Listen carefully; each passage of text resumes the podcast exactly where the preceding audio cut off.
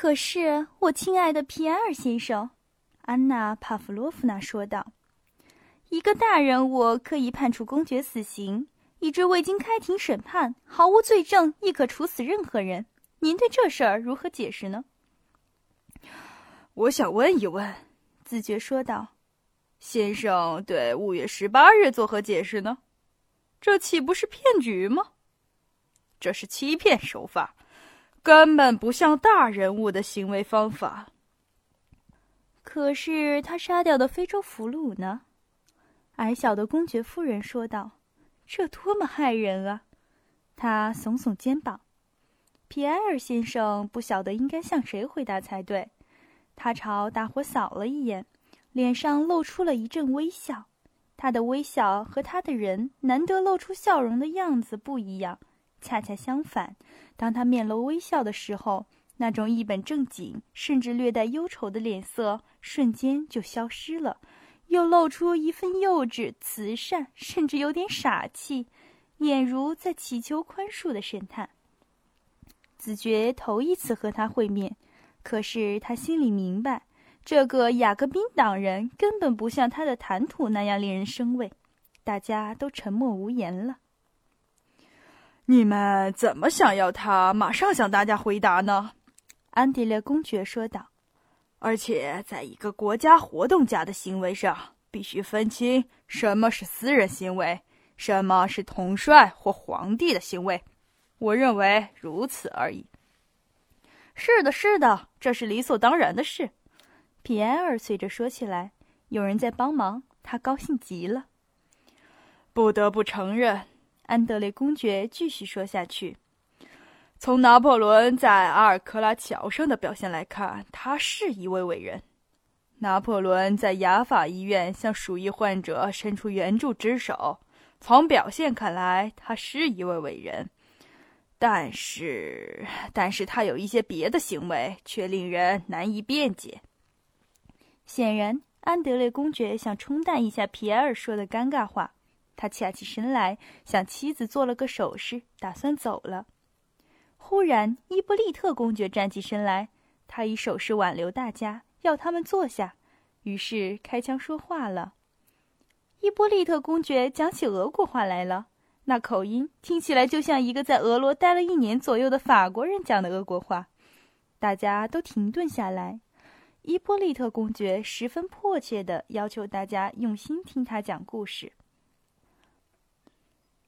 哈哈，今天有人给我讲了一个十分动听的莫斯科趣闻，也应该讲给你们听听，让你们分享一份乐趣。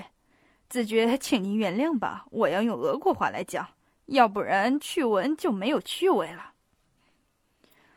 莫斯科有个太太，啊，一个太太，她十分吝啬，她需要两名跟马车的仆人，身材要魁梧，这是她个人所好。他有一个女仆，个子也很高大。他说，这时分，伊波利塔公爵沉思起来，显然在暗自盘算。他说：“啊，是的。”他说。婢女，你穿上宫廷内侍的制服，跟在马车后面，我们一同去拜会。伊波利特公爵早就扑哧一声笑起来，这时听众们还没有面露笑容。这一声大笑产生的印象对讲故事的人极为不利。然而也有许多人，其中包括已过中年的太太和安娜·帕夫洛夫娜，都发出了一声微笑。他坐上马车走了。忽然间刮起一阵狂风，婢女丢掉了帽子，给风刮走了，梳理的整整齐齐的长发显得十分凌乱。这时，她再也忍不住了，发出了若断若续的笑声。他透过笑声说道：“哈哈，上流社会都知道了。”他讲的趣闻到此结束了。虽然不明了他为何要讲这则趣闻，为何非用俄国话讲不可。然而，安娜·帕夫洛夫娜和其他人都赏识伊波利特公爵在上流社会中待人周到的风格，赏识他这样高兴地结束了皮埃尔先生令人厌恶的失礼的闹剧。在讲完趣闻之后，谈话变成了零星而琐碎的闲聊，谈论到上回和下回的舞会、戏剧，并且谈论到何时何地与何人见面的事情。战争与和平第五章。客人们都向安娜·帕夫洛夫娜道谢，多亏了她这次迷人的舞会，开始散场了。皮埃尔笨手笨脚，他长得非常肥胖，身材比普通人高，肩宽背厚，一双发红的手又粗又壮。正如大家所说的那样，他不熟进入沙龙的规矩。更不熟走出沙龙的规矩，很不内行。这就是说，他不会在出门之前说两句十分悦耳的话。他站立起来，随手拿起一顶带有将军羽饰的三角帽，而不去拿自己的阔边帽。他手中拿着三角帽，不停地扯着帽缨，直至那个将军索回三角帽为止。不过，他的善良、敦厚和谦逊的表情弥补了他那漫不经心。不熟进入沙龙规矩的，也不擅长在沙龙中说话的缺陷。安娜·帕夫洛夫娜向他转过脸来，抱有基督徒的温和态度，对他的举动表示宽恕，点点头，对他说道：“我亲爱的皮埃尔先生，我希望再能和您见面，但是我也希望您能改变您的见解。”他说道。当他对他说这话时，他一言未答，只是行了一个鞠躬礼，又向大家微微一笑。这微笑没有说明什么含义，大概只能表示：“哼，意见总是意见，可你们知道我是一个多么好、多么善良的人。”所有的人随同安娜·帕夫洛夫娜都不由自主地产生了这个感想。安德烈公爵走到接待室，他向给他披斗篷的仆人托起肩膀。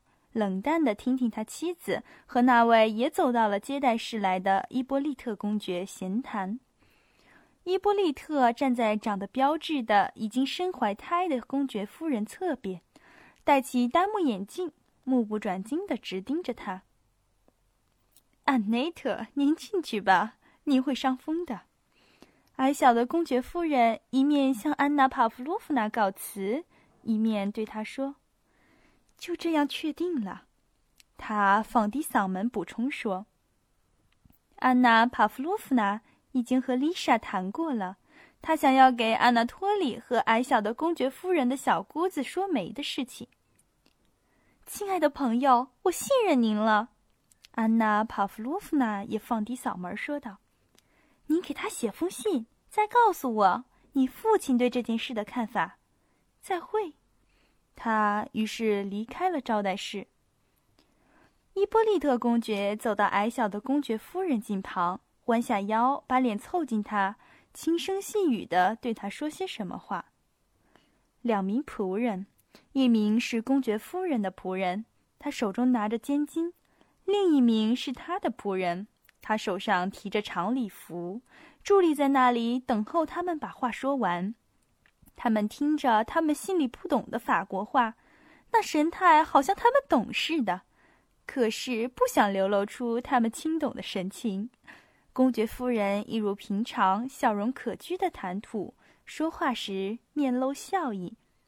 哈，我非常高兴，我没有到公使那里去。”伊波利特公爵说道，“令人纳闷，晚会真美妙，是不是？真美妙。”有人说舞会妙极了，公爵夫人撅起着长着绒毛的小嘴唇道：“社团中美貌的女人都要在那里露面，不是所有的女人，因为您就不出席了。不是所有的女人。”伊波利特公爵说，洋洋得意的大笑。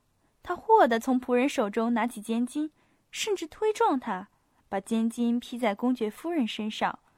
不知是动作不灵活，还是蓄意这么做，尖巾还披在他身上，他却久久的没有把手放开，俨然像在拥抱那个少妇似的。他一直微露笑容，风度优雅的避开了他，转过身来望了望丈夫。安德烈公爵合上了眼睛，他似乎十分困倦，现出昏昏欲睡的神态。您已准备就绪了吧？他向妻子问道，目光却回避他。伊波利特公爵急急忙忙地穿上他那件新款式的长过脚跟的长礼服，有点绊脚地跑到台阶上去追赶公爵夫人。这时分，仆人搀着他坐上了马车。公爵夫人，再再会！他高声喊着，他的舌头也像两腿被礼服绊住那样。几乎要说不出话来。公爵夫人撩起连衣裙，在那昏暗的马车中坐下来。她的丈夫在整理军刀，以效劳作为借口的伊波利特公爵打扰了大家。先生，请让开！伊波利特公爵妨碍安德烈公爵走过去。安德烈公爵于是冷冰冰的、满不高兴的用俄国话对他说道。皮埃尔，我在等候你。”安德烈公爵用那同样温柔的悦耳的嗓音说道。前导把御手开动了马车，马车车轮于是隆隆的响了起来。伊波利特公爵发出若有若无的笑声，站在门廊上等候子爵。他已答应乘车送子爵回家。呵，亲爱的，你这位矮小的公爵夫人十分可爱。十分可爱，简直是个法国女人。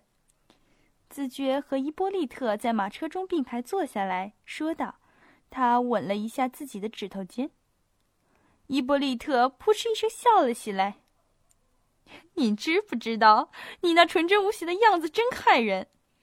子爵继续说下去：“我为这个可怜的丈夫，应充是世袭领主的小军官，表示遗憾。”伊波利特又扑哧一声笑了，透过笑声说道：“可是您说过，俄国女士抵不过法国女士，要善于应付。”皮埃尔先行到达，他像家里人一样走进了安德烈公爵的书斋，习以为常的立刻躺在沙发上，从书架上随便拿起一本书，这是凯撒写的见闻录，他用臂肘支撑着身体。